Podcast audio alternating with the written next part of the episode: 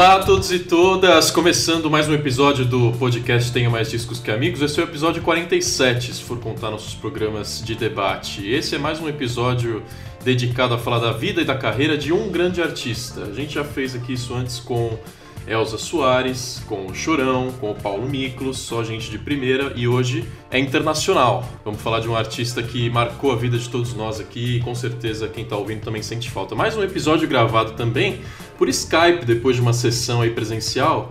Esse é virtual porque eu estava sentindo muita falta de Natália Pandeló Corrêa. Tudo bem, Nath? Tudo bem. Cara, eu vou deixar aqui registrada a minha revolta que eu estou sendo excluída desse podcast, entendeu? É a panelinha de São Paulo. É a panelinha. A gente vai ter que ir pra Petrópolis, né? Eu acho, justíssimo. Aliás, eu já sei que vocês vêm pra cá em novembro e tá agendado um episódio presencial com o casal Pandeló aqui. Por favor. Estaremos aí. Finalmente. Ainda esse existe essa encontro visita, sim, né? Vai, vai acontecer. Que isso? Não me prive de ver Pat Smith. Mas é, eu tô acompanhando, lógico, né? Os episódios aí presenciais, tô adorando. E eu sei que é uma energia diferente, tá legal pra caramba, mas eu tava com saudade. Show de bola, é bom dar essa variada. E a Fanny que participa conosco presencial, ela também, sempre que acionada, está presente virtualmente também, não é mesmo, Fanny? É mesmo, quase sempre, né? Teve os episódios aí que eu não participei. Mas é pra, pro povo sentir minha falta, né? Dar uma saudadezinha, assim. É isso aí. Estrela é assim mesmo. Fazendo de difícil. tô brincando, gente, tô brincando. Ó, pra ouvir esses programas todos, você, nosso querido ouvinte, pode usar Spotify, Apple ou Google Podcast, que normalmente já vem aí no celular. Segue a gente lá para também receber alertas de episódios novos. Manda sua mensagem também, opinião, sugestão nas nossas redes sociais. Tem o Facebook e tem o Instagram, arroba podcasttmdqa. Pode comentar os nossos posts lá, fazer sugestões. Naju, nossa querida Ana Júlia Tolentino, está cuidando disso e fazendo stories de todos os festivais que ela participa, porque ela é uma garota de, é, de pitch, de grade, então ela está sempre na frente do palco fazendo stories cara a cara com os artistas. Esteve no Bananada esse último fim de semana e fez a cobertura completa lá no Instagram, então vale a pena seguir a gente lá. VIP é outra coisa, né? Exatamente. e olha que ela tá lesionada ainda, hein? Ela vai de cadeira de rodas nos festivais. É uma mulher incrível. É, a gente vai falar aqui hoje, gente, de uma das maiores vozes da história da música. É, ele também era uma pessoa incrível, assim, generosíssima, ajudou a, a, criar um movimento musical inteiro, fomentando bandas ali da cena dele. E a partir do, dos anos 90 ele meio que mudou o panorama da música nos Estados Unidos, pelo menos do rock e do grunge. Estamos falando de Chris Cornell. É, a gente decidiu falar do homem porque recentemente passaram duas datas marcantes. No dia 20 de julho ele comemoraria aniversário e no dia 18 de maio é a data do falecimento dele aos 52 anos.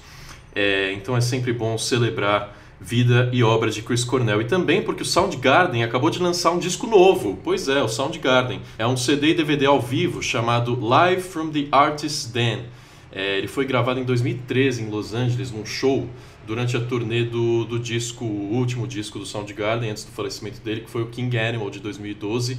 É, a turnê desse disco é sensacional, é enérgica, muito bacana. É legal ver a banda no palco depois de um hiato grande né, que eles ficaram. E esse lançamento agora, em 2019, para celebrar 30 anos de carreira do Soundgarden. Então esse disco, cara, é imperdível. Tem faixas do King Animal, mas também tem os hits da banda todos. Black Hole Sun, Outshine, Fell Black Days. É, esse show é maravilhoso, cara. Tá disponível para você comprar fisicamente também ouvir aí nos streamings todos, Live from the Artist's Den do Soundgarden que a gente está divulgando aqui hoje. É, gente, o, o, Chris Cornell, o falecimento dele trágico, né? Foi em 18 de maio, aos 52 anos, ele cometeu suicídio logo após um show no quarto de hotel, em um quarto de hotel em Detroit, nos Estados Unidos. É, antes disso, o cara tinha 33 anos de carreira, 33 anos de atividade na música. É, as bandas todas que ele participou, vocês já conhecem, foi o Soundgarden de início, na verdade o Temple of the Dog antes, depois o Soundgarden, ali marcando o lugar dele no topo, no panteão do grunge, porque a presença de palco dele e principalmente a voz, a habilidade vocal que ele tinha, todas as oitavas que ele alcançava, desde o mais grave até o mais agudo, ele marcou presença ali do lado de heróis do grunge como Kurt Cobain e o Lane Stanley. Mas depois o Chris Cornell não parou, ele revolucionou ali quando ele se juntou com a galera do Rage Against the Machine para fazer o Audio Slave. A carreira solo dele também é muito prolífica e a partir de 2012 ele voltou com o Soundgarden. Então eu queria já incluir vocês aqui na, no papo, gente, perguntando qual foi o projeto que fez vocês conhecerem o Chris Cornell. Foi o Soundgarden mesmo, que é a banda que marcou mais a carreira dele, ou vocês curtiam a carreira solo também dele a partir ali dos anos 2010? Não, a banda que me fez conhecer o Chris Cornell foi o Audioslave, na verdade, que surgiu ali quando eu tava descobrindo música, né? Ali 2000, 2005, por aí. E aí foi a partir dali que eu descobri ele e que depois que eu fui me interessar pelo grunge, né? E só fazendo uma correção muito rápida, Rafa, o Soundgarden veio antes do Temple of the Dog. Na verdade, quem veio depois do Temple of the Dog foi o Pearl Jam. Uhum. Então, o Ed Vedder tocou ali com o Chris Cornell e depois que ele foi pro Pearl Jam, e, enfim, fez a história dele. Mas é isso, eu conheci pelo Audioslave e, e cara, eu amo até hoje, assim. Eu era fissurada pelo Audioslave porque eu já curtia, já tava conhecendo Rage Against the Machine. Então, a sonoridade ali é muito paralela, né, as duas. Então, eu conheci a partir dali e aí só depois que eu fui me apaixonar pelo grunge. é, para mim foi o Soundgarden. É, sei lá, entregando idade já, né? Não sei se vocês lembram, na época que a, que a MTV passava clipe. Sim. e tinha uma faixa de clipes, assim, ou de manhã cedo ou muito tarde. Uhum. Que passava assim, só sei lá, pérolas dos anos 90, sabe? De manhã no sábado, sempre passava reprise de algum acústico. Então foi assim que eu conheci, sei lá, Pearl Jam, Cranberries, Alice in Chains e coisas assim. E foi numa dessas faixas de clipes que, eu vi o clipe de, de Black Hole Sun. Aquela coisa bonita, né? Que é aquele clipe que grita nos 90, assim. Mas aí eu lembro de, assim, me impressionar muito pela voz dele, sabe? Depois eu procurei algumas coisas, mas. Aquele é, clipe muito louco, né? Não era tão fácil quanto hoje, né? Da gente ter acesso a discografias e tal. Então, aí depois eu fui ter um contato maior mesmo com, com o Audioslave, né? Uhum. Então, aí o Audioslave já conseguia acompanhar muito melhor, porque, assim, nessa fase eu era bem novinha, mas eu achava o máximo, assim. Eu comecei a ouvir grunge que eu achava, assim, me achava super revolucionária, assim, gostando daqueles roqueiros cabeludos, entendeu? Porque de, assim, seis da tarde eu tava lá vendo disco MTV votando no Backstreet Boys, entendeu? Então, eu, era uma nova fase, assim, para mim. Uma nova Natália. Então me abriu muitas portas. Uma nova Natália. Hoje... Então foi isso, aí eu nunca mais é. esqueci essa voz maravilhosa. Eu vou deixar o glamour do grunge para vocês. Eu vou falar grunge esse episódio inteiro, tá? tá. Eu sou mais lixoso mesmo. e o, que é Brasil, né, pô? Exatamente.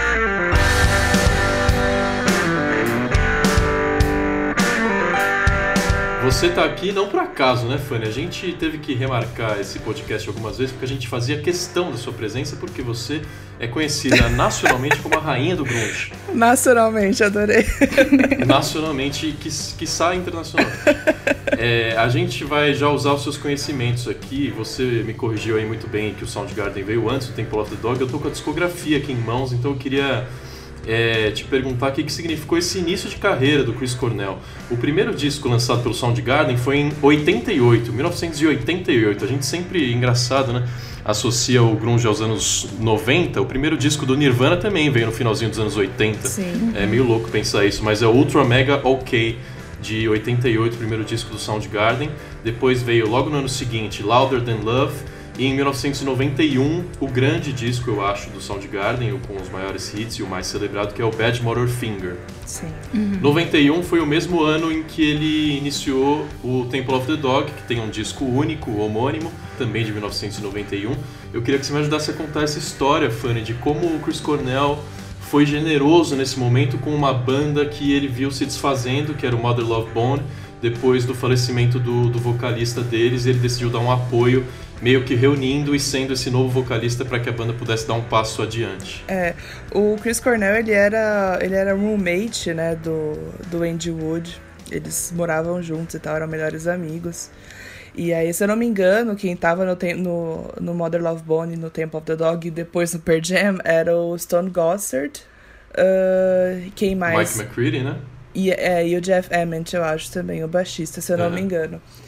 E, cara, assim, foi. Eu acho que é, foi uma coisa, uma mistura de generosidade e de homenagem também, né? Porque é, além de ser do Model Love Bone ser uma, uma, das bandas precursoras ali do grunge, apesar do som deles não ser muito relacionado ao estilo, mas eles eles estavam ali bem no comecinho, é, eles eram amigos, né? Então acho que foi uma coisa tipo, cara, a gente perdeu um, um pilar assim da cena, que era o Andrew Wood, que ele era super influente. E aí a gente tem que seguir em frente com as nossas bandas, mas a gente não quer deixar isso, tipo, morrer ali, entendeu? Junto com, com o cara. A, a, por mais frio que pareça falar isso, mas enfim.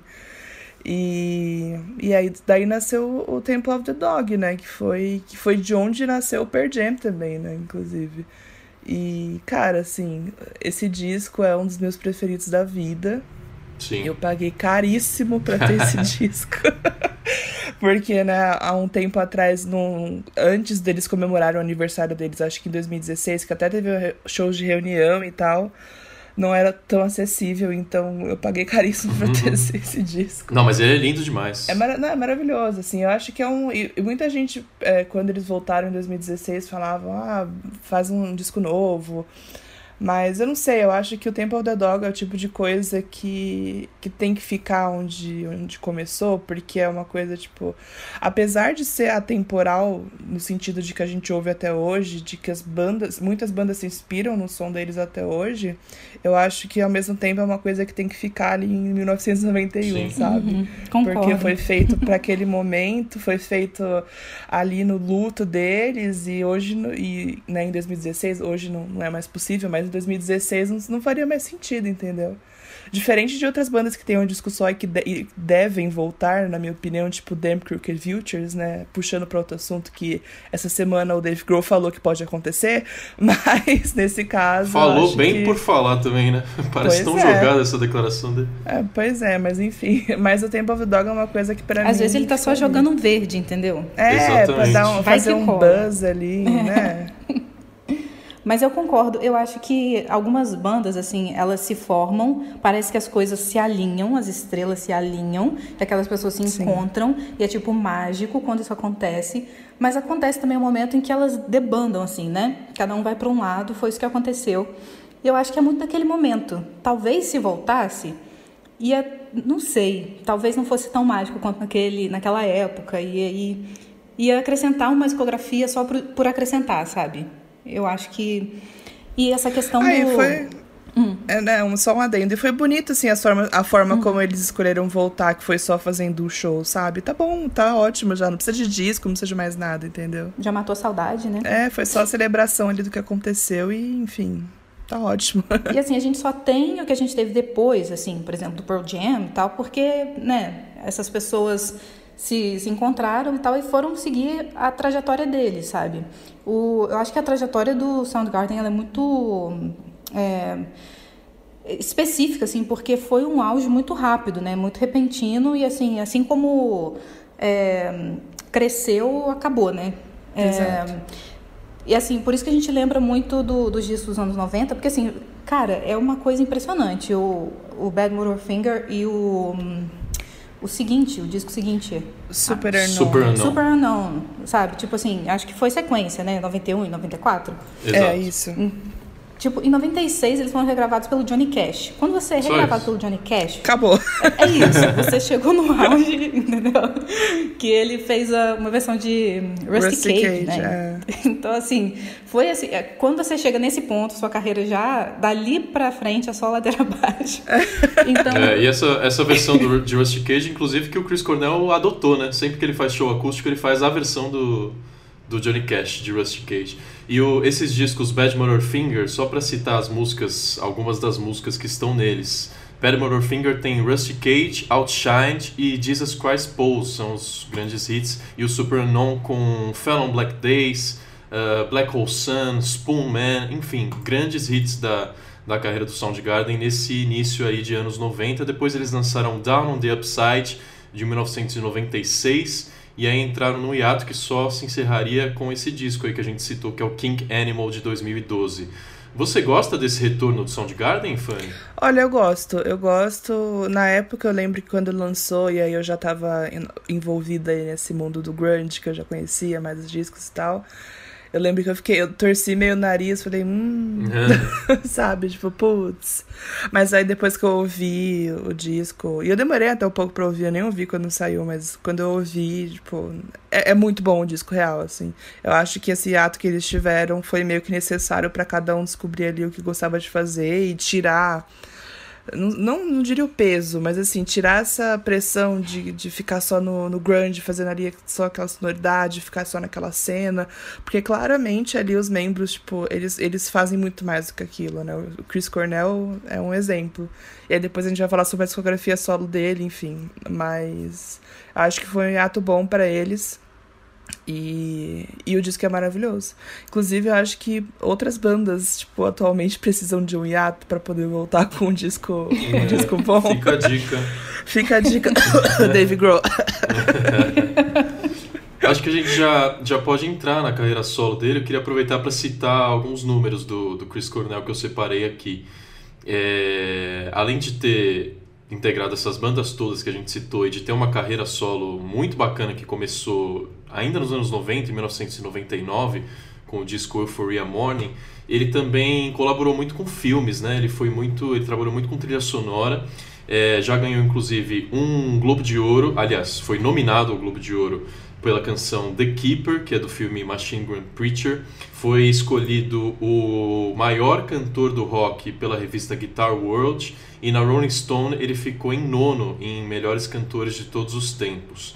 Discos vendidos, é, somando todas as bandas e carreira solo: 14,8 milhões de álbuns vendidos, 8,8 milhões de músicas digitais é, vendidas. Foi indicado para 16 Grammys também. Então a carreira solo do Chris Cornell muito reconhecida junto com os trabalhos todos deles. É, o disco mais recente foi é, é recente até de 2015 que é o Higher Truth que foi a turnê que a gente viu quando ele passou aqui pelo Brasil, pouquíssimo antes do falecimento dele, né, Fanny?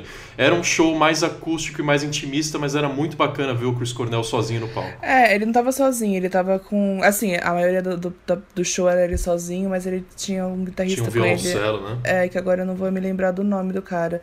Mas, cara, foi exatamente isso. Foi, assim, muito intimista. E, e a gente até viu o show num lugar grande, né? Que é o Cash Car Hall aqui em São Paulo. E acho que é pra, sei lá, 5 mil, 7 mil pessoas. Só que eu acho que aquele show seria mais perfeito ainda num lugar menorzinho, sabe? Porque, cara, era ele ali, o violão dele, a voz dele, sabe? Nada mais. E, tipo, a cada silêncio, assim, entre umas músicas mais emocionantes, tipo quando ele cantou Hunger Strike do Temple of the Dog, dava pra ouvir a galera fungando, chorando, eu inclusive. A galera fazendo a segunda voz na plateia, foi lindo isso. É, foi. Eu, eu tenho até um, um vídeo desse momento e, tipo, sempre que eu vejo eu choro. Ah, eu queria ter ido. É, eu só queria só fazer um adendo rapidinho, porque você citou, Rafa, o lance das trilhas sonoras. E assim, lá naquele auge do, do Soundgarden, é, eu só queria lembrar que eles aparecem num filme do Cameron Crowe. O Singles, Vida de Solteiro, era um filme que se passava em Seattle. E Aparece eu... Pearl Jam também, né? É, e tipo, eu acho que o sonho de toda a banda nos anos 90 era aparecer num filme do Cameron Crowe, porque é, ele sempre falou de música de um jeito muito legal. E aí tem a, a música é, Seasons, faz parte da trilha sonora dos singles, e eu acho que é uma das melhores músicas do Chris Cornell. Sim. Então, só queria deixar isso registrado. Mas então quer dizer que a gente não vai citar o nome Timbaland, é isso mesmo? Então, quando eu falei, quando eu falei lá atrás sobre né, os membros serem muito mais do que o grande, que a gente ia falar da discografia só depois, eu tava pensando exatamente é, nisso. eu pensei nisso. Porque o Scream, que é um álbum de 2009, gente, assim, é complicado. a gente tá aqui pra honrar a carreira dele, pra falar bem dele, mas esse disco é complicado, gente. Não, gente, assim, vamos combinar que ele tem um mérito, que é ele tentar fazer uma coisa diferente. Claro. Total, sim. Mas é que ele sabe fazer uma coisa, o Timbaland sabe fazer outra coisa. E aí quando você coloca os dois juntos, não tava, para mim não encaixa. E assim, bizarro também a vibe desse disco. Eu lembro que eu não, não vou lembrar, até vou pesquisar aqui o nome de uma de uma música que tem até um clipe que é tipo Chris Cornell visivelmente incomodado É sentado assim, cantando com um monte de mulher em volta. É esse mesmo. É, e assim, Parece... ele, ele, eu acho que é Part of Me, não sei. É Part of Me. É, essa Parece mesmo. senhorita do Justin Timberlake. Sabe? Isso, e ele Só que menos sexy. tipo, fora do lugar dele ali. Não sabe, tipo, você via no olho dele falando, meu Deus, o que é que eu estou fazendo?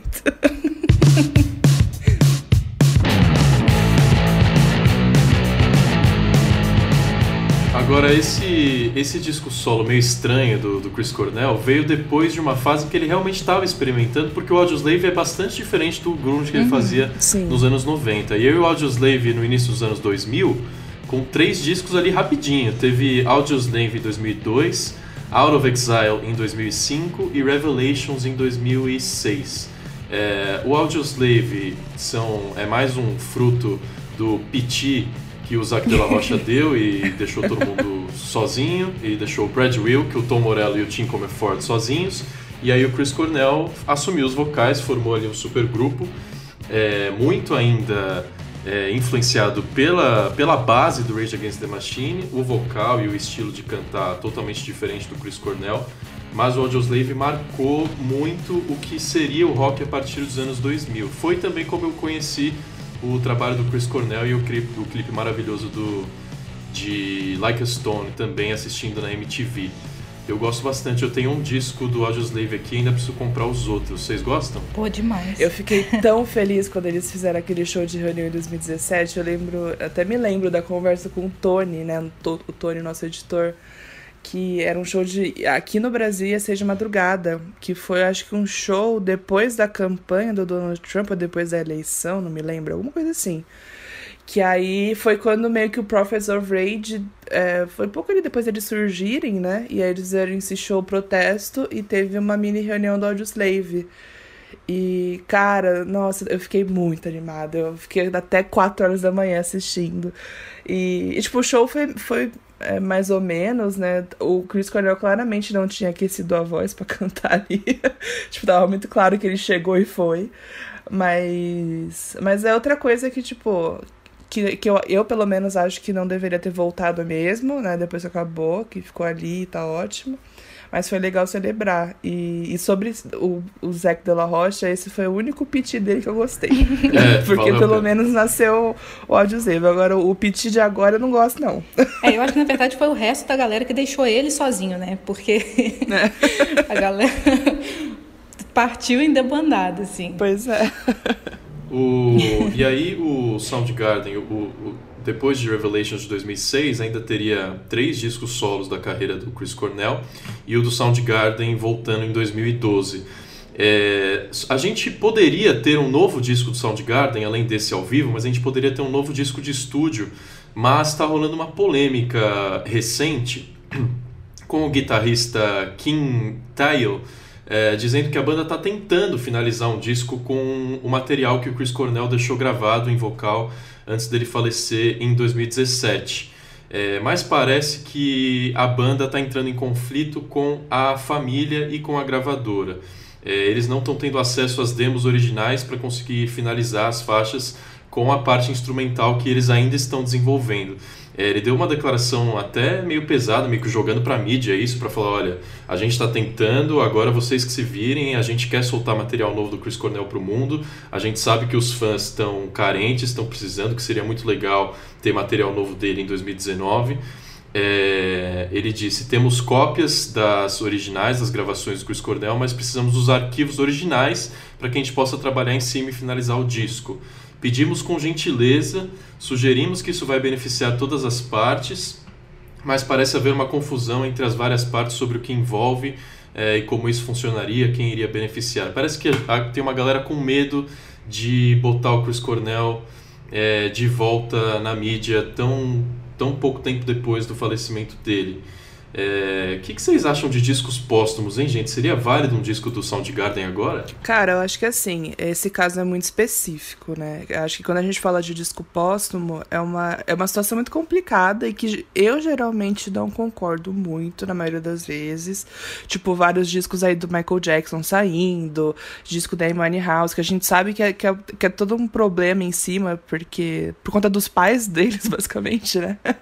Mas, mas nesse caso do Chris Cornell, cara, eu acho que é um, é um é um caso muito específico, porque, tipo, não é como se a banda tivesse catando um monte de sobra, tipo, desesperada para lançar alguma coisa e ganhar dinheiro. Não, é um disco que eles estavam fazendo quando ele é, morreu, tinha entendeu? intenção mesmo, né? É, tipo, eles iam Eu acho que é a mesma situação disco. do Cranberries, né? Exato. Eles estavam gravando e tal. Então, tipo, eu acho muito triste uhum. que, que. Aí, assim, ele deixa.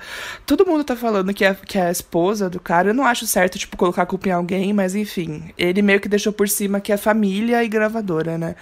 E eu acho uma tristeza, assim, que esteja essa, essa situação, sabe? Porque, tipo, porra, é, é óbvio que era vontade deles lançar isso. Eles estavam gravando um disco, sabe? Então eu não vejo. E assim, outra, é uma injustiça com a banda. Tipo, não poder concluir, né? Fazer isso. o trabalho deles, sabe? Porque uhum. não era só o Chris Cornell aquilo, era deles, entendeu? E é. é isso que me deixa puta nessa história, eu fico nervosa. eu escrevi, inclusive, não, não, não tenho mais discos, eu escrevi essa pauta, né?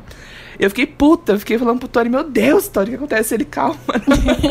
e tipo, eu, sabe, descaralhada escrevendo aquilo, falando como é possível, tipo, é ridícula a situação, sabe? Aí não sei quem é o culpado, mas eu sei que a banda é meio que a vítima da história, sabe? Só tá tentando lançar o que eles estavam fazendo com o cara e, tipo e concluir a carreira, né? Porque não tem mais para onde ir com o Soundgarden, tipo, acho que é meio óbvio isso. Sim.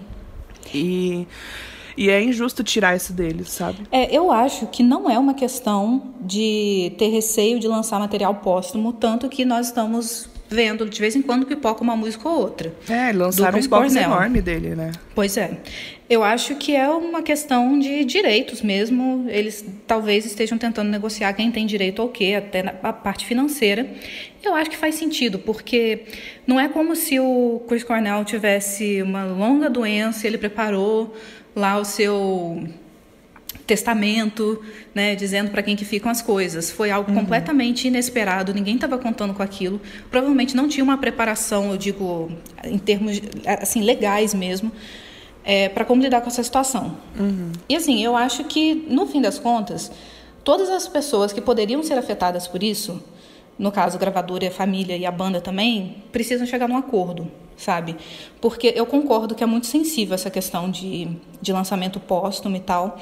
E, assim, é, pensando pelo lado da família também, né? É, ele tem, ele provavelmente tinha algum patrimônio, mas assim, ele tem herdeiros, ele tem filhos que provavelmente vão se beneficiar disso no futuro e tal. Então, eu acho que é, um, é uma coisa que envolve muita gente.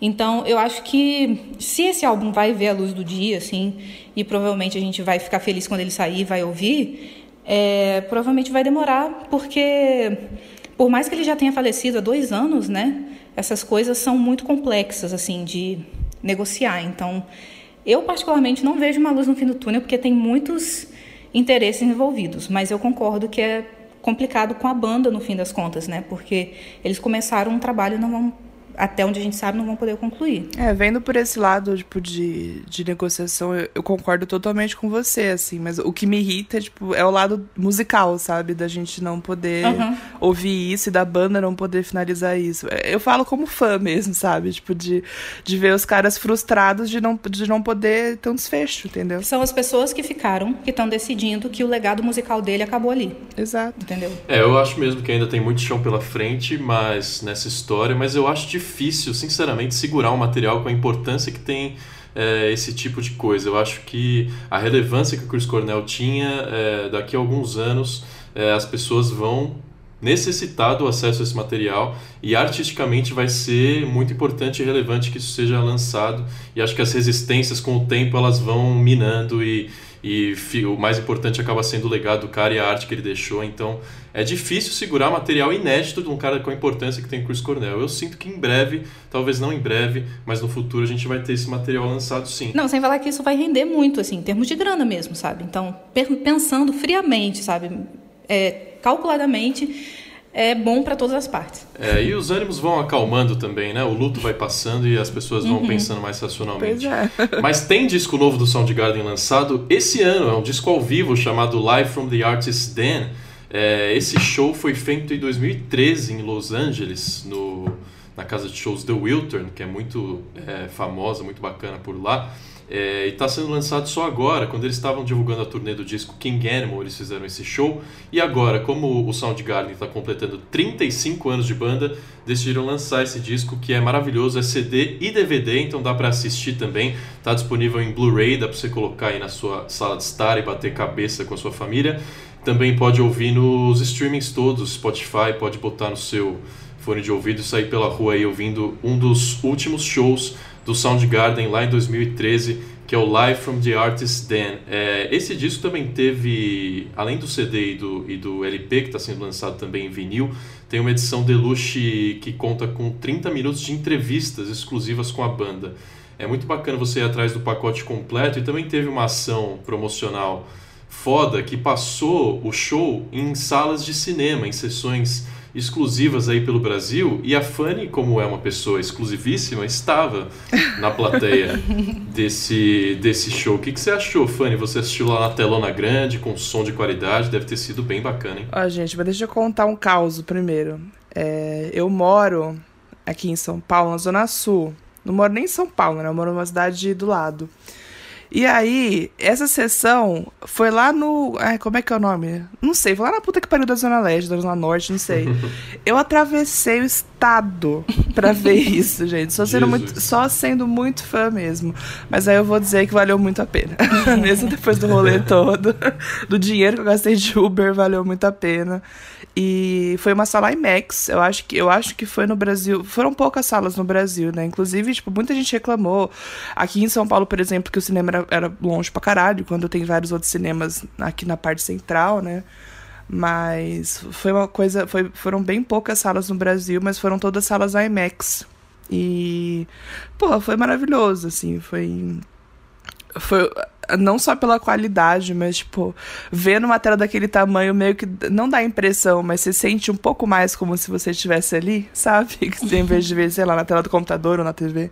No cinema não passaram uns 30 minutos de entrevista, passou uma entrevista curtinha do Chris Cornell no começo.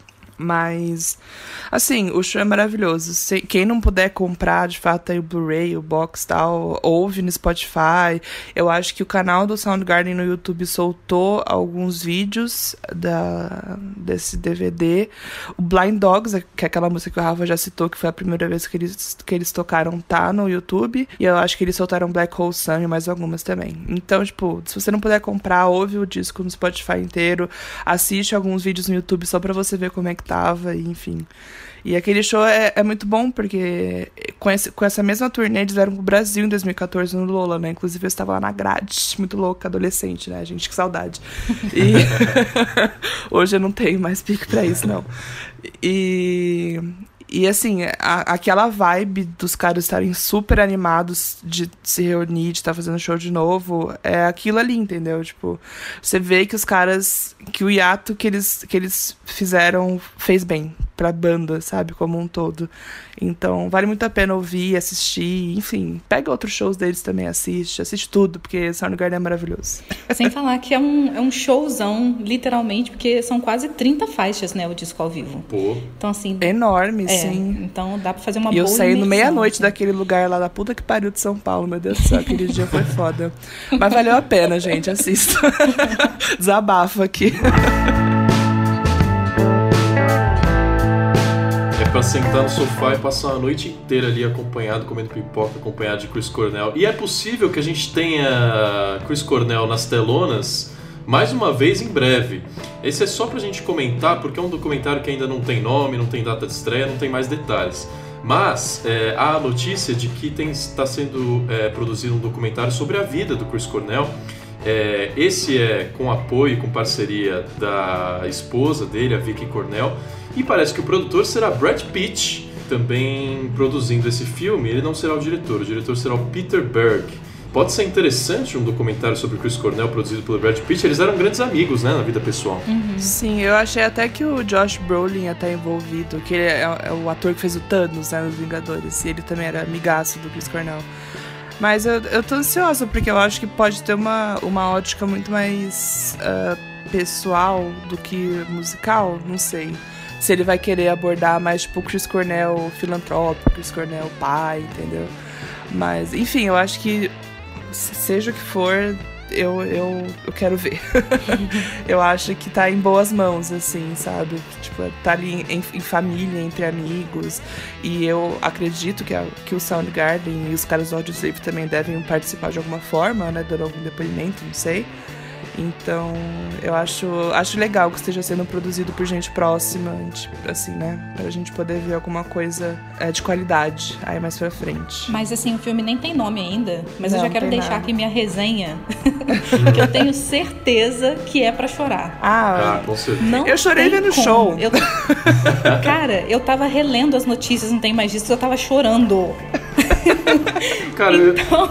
eu, eu tava caminhando para essa parte mais emotiva do episódio mesmo. pra gente já também caminhar Ai, pro fim. Deus. Mas, é, não, mas assim, de fato, o Chris Cornell é um cara que mexe muito com a gente e quando a gente tava preparando aqui o roteiro, de vez em quando alguém me dava no grupo, cara, já tô em lágrimas aqui, só lendo, só me preparando pro episódio, porque eu acho que pela persona do Chris Cornell, pela presença de palco que ele tinha, é, tudo isso, claro, tem um papel na, na, no imaginário que, que, se constrói dentro da nossa cabeça do Chris Cornell, mas a, a capacidade que ele tinha de emocionar a gente com a voz é um negócio incrível, porque a voz dele era simplesmente inigualável. Assim, eu acho que, na minha opinião, é, é a voz mais marcante do rock. E aí teve uma homenagem que é puramente musical, que foi um dos grandes eventos é, musicais desse ano que foi uma puta homenagem que rolou para ele em janeiro, é, chamada I Am The Highway, que também foi em Los Angeles. É, cara, um tributo gigante, assim, foram 5 horas de evento, mais de 42 atrações, o Audioslave, o Temple of the Dog, o Soundgarden estava presente, também teve muitas bandas amigas, o Metallica, Foo Fighters, até o Ryan Adams, até o Adam Levine do Maroon 5.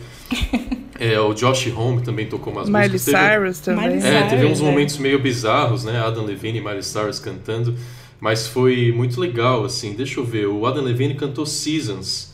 É, a Miley Cyrus cantou Two Drink Minimum, que é solo do Chris Cornell.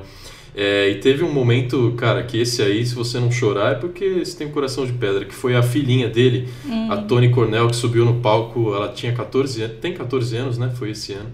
É, e aí ela cantou junto com o Zig Marley, cantou Redemption Song, que música do Bob Marley, é, que o Chris Cornell tocava já há muito tempo também nos shows dele. É sensacional, né? Esse evento I Am The Highway foi lá em janeiro e tá cheio de vídeo na internet aí pra quem quiser ver. É, eu acho que foram tipo 5 horas de show, não foi? Foi. Foi, 5 horas.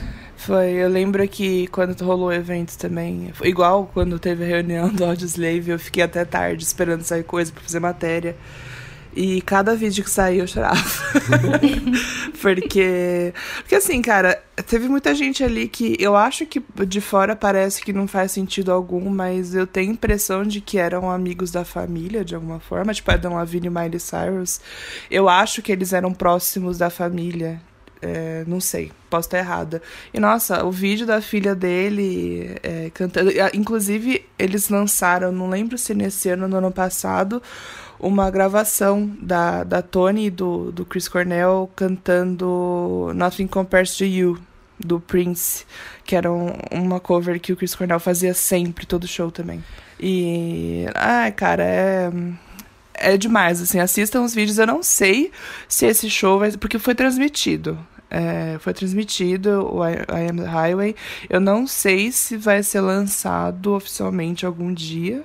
Mas acho que pode ser. Não, eu acho que, que essa mistura que eles fizeram, tipo assim, ter o, a Miley Cyrus, ter o Chris Stapleton também, que é um cara do, do country, sabe?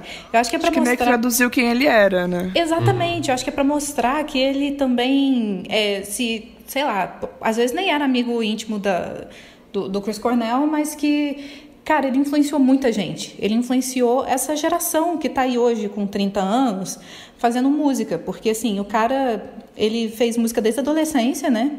Ele morreu com 52, ele tinha 33 anos de carreira.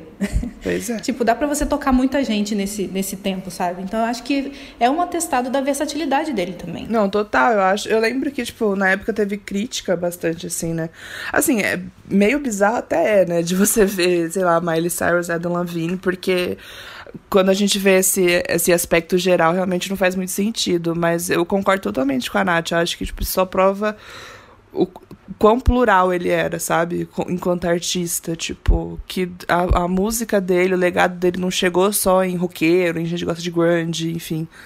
Mas chegou em todo mundo, sabe? Porque, porra, ele não era só o Chris Cornell do Soundgarden, ele foi o Chris Cornell do Audioslave, ele foi o Chris Cornell solo, ele foi o Chris Cornell Temple of the Dog, ele foi o Chris Cornell filantrópico, que teve, ele tem uma, é, uma fundação com a Vicky, né? Que ele estava inclusive divulgando antes de morrer que é de proteção às crianças e tal, ele tava divulgando junto com o Search Tanking do, do System of a Down. E, e, assim, eu achei lindo, sabe, de ver tanta gente diferente se reunindo. Ah, foi mais ou menos isso também o, o, memoria, o show que teve pro Chester Bennington do Link Park, né? Teve um monte de gente também, tipo, entre aspas, nada a ver, né? Mas só mostra o, aonde a pessoa chegou, entendeu? Eu acho que é bonito ver isso, sabe? Eu não, se eu fosse artista, eu não ia querer que, sei lá, só roqueiro gostasse de mim. Deus me livre, inclusive. Mas, mas eu não ia querer que só que só roqueiro ou só, enfim, um, um, um segmento sentisse o meu impacto. Eu ia querer que chegasse em todo mundo. Eu ia querer que, que de alguma forma mudasse a vida de várias pessoas, entendeu? Então, eu acho que é só a prova de que ele se foi muito cedo, infelizmente, mas de uma forma ou de outra ele cumpriu o que ele, o que ele se propôs a fazer, entendeu? ah, eu não é. quero chorar. é, eu, eu acho que outro, outro componente para essa morte ficar muito marcada na nossa memória foi a causa da morte, né? Eu acho que é importante a gente citar aqui que o Chris Cornell uhum. é um cara que aparentemente tinha uma vida perfeita, que tinha trabalhos filantrópicos, que tinha família, que era rico, que tinha podia participar de qualquer projeto musical que ele queria, cometendo suicídio por depressão, por ansiedade, por estresse, por todos esses problemas que a gente conhece. É, que a gente tem conhecido cada vez mais nos últimos anos e que é importantíssimo a gente falar disso, é importantíssimo a gente buscar ajuda, uhum. é, ajuda que talvez o Chris Cornell não tenha tido. E quando a, a gente perde um artista que é tão admirado é, e que a gente coloca num pedestal como um cara perfeito e a gente perde por uma questão dessa, a gente se sente tão frágil e é uma, uma coisa tão triste para a gente. Então eu acho que é, ficou marcado muito por isso também. Eu queria saber, pessoalmente, de vocês se concordam comigo essa questão do suicídio também, se o mais marcante para vocês foi a voz do Chris Cornell, por que, que marcou tanto esse homem na nossa vida? Vou perguntar também qual é a música preferida de vocês, então já vão pensando aí. Pode, pode, pode ser Audioslave, pode ser Temple of the Dog, pode ser Soundgarden. É, quero saber para vocês o que significou Chris Cornell, música preferida e aí a gente parte para as despedidas. Cara, é, posso começar? Vai lá, Flávia. eu acho que essa questão do suicídio, né, já que você perguntou, acho que eu concordo total com você. Eu acho que, assim, já tem, já tá falando bastante, né, que tipo, depressão é uma doença, cidade é uma doença, você pode ser um mendigo ou você pode ser o Chris Cornell e, tipo, você pode ter depressão, entendeu? E outro, mas outro ponto que a esposa dele defende muito até hoje é, é o vício em medicação. Porque o que a, o que a Vicky defende, é a teoria. Não teoria, não sei, né? Não sei se pode chamar de teoria.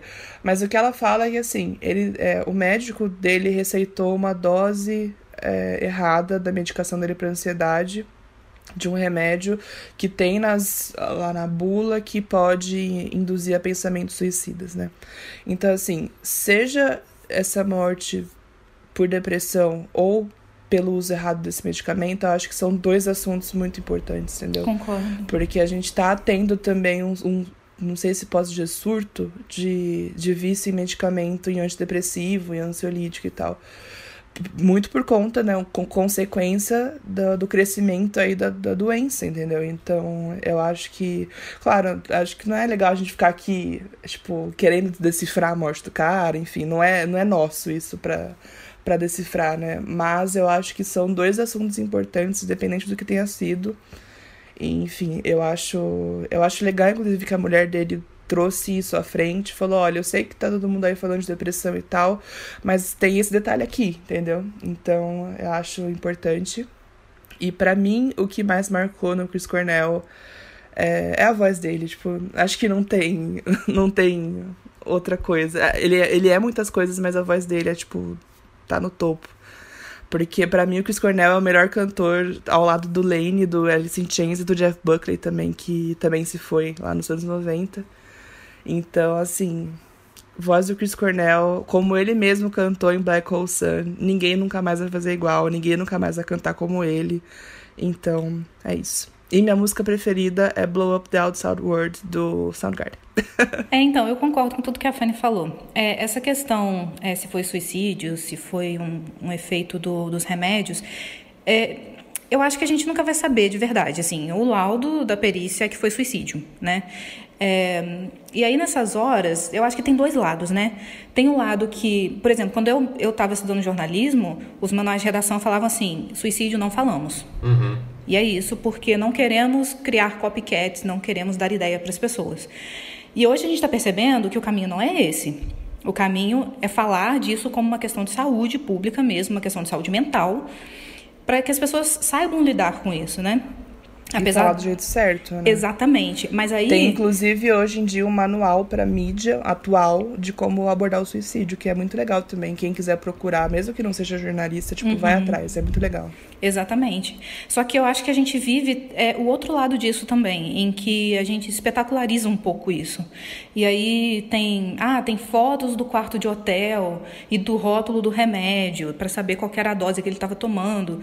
E assim, segundo especialistas, a dose era correta. Eu não sei dizer porque eu não sou especialista, mas eu acho que é algo também que tem que ser levantado justamente por causa dessa dessa questão assim do abuso mesmo de medicação. Não é a primeira pessoa que a gente perde com, a suspeita de, de ter morrido por conta disso. A gente, por exemplo, eu citei o, o Cranberries antes e né, a gente teve a Dolores que morreu também é, com uma morte muito ligada a isso.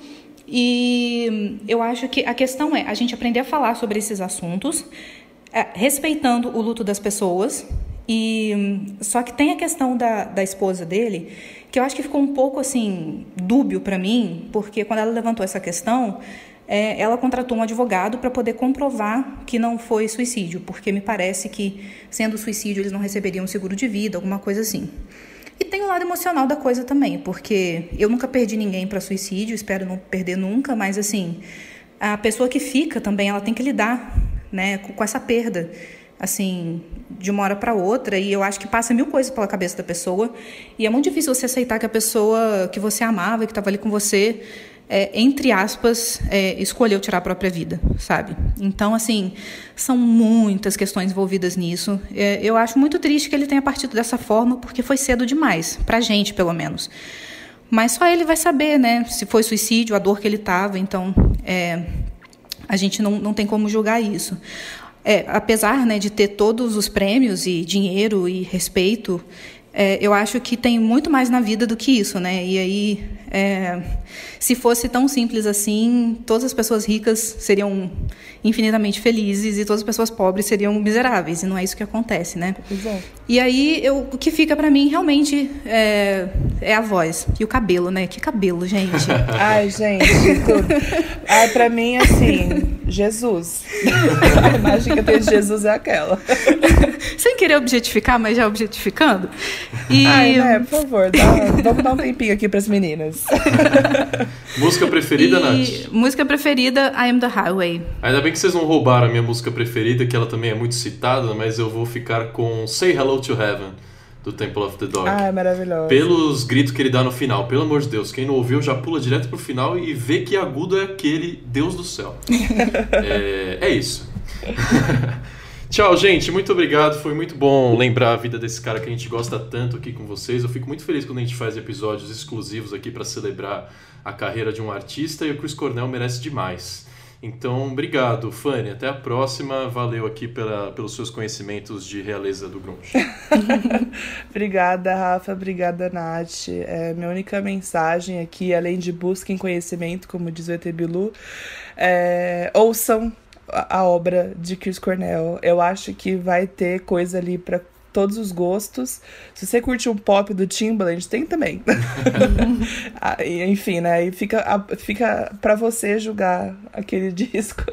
Mas enfim, ouçam a obra do Chris Cornell. É, e, e outra coisa, assim, não sei se eu tenho a moral para deixar uma mensagem assim, mas vamos estudar mais, tipo, sobre, sobre isso que a gente citou, de depressão, de ansiedade, de vício em remédio, pra gente saber lidar melhor com isso na internet.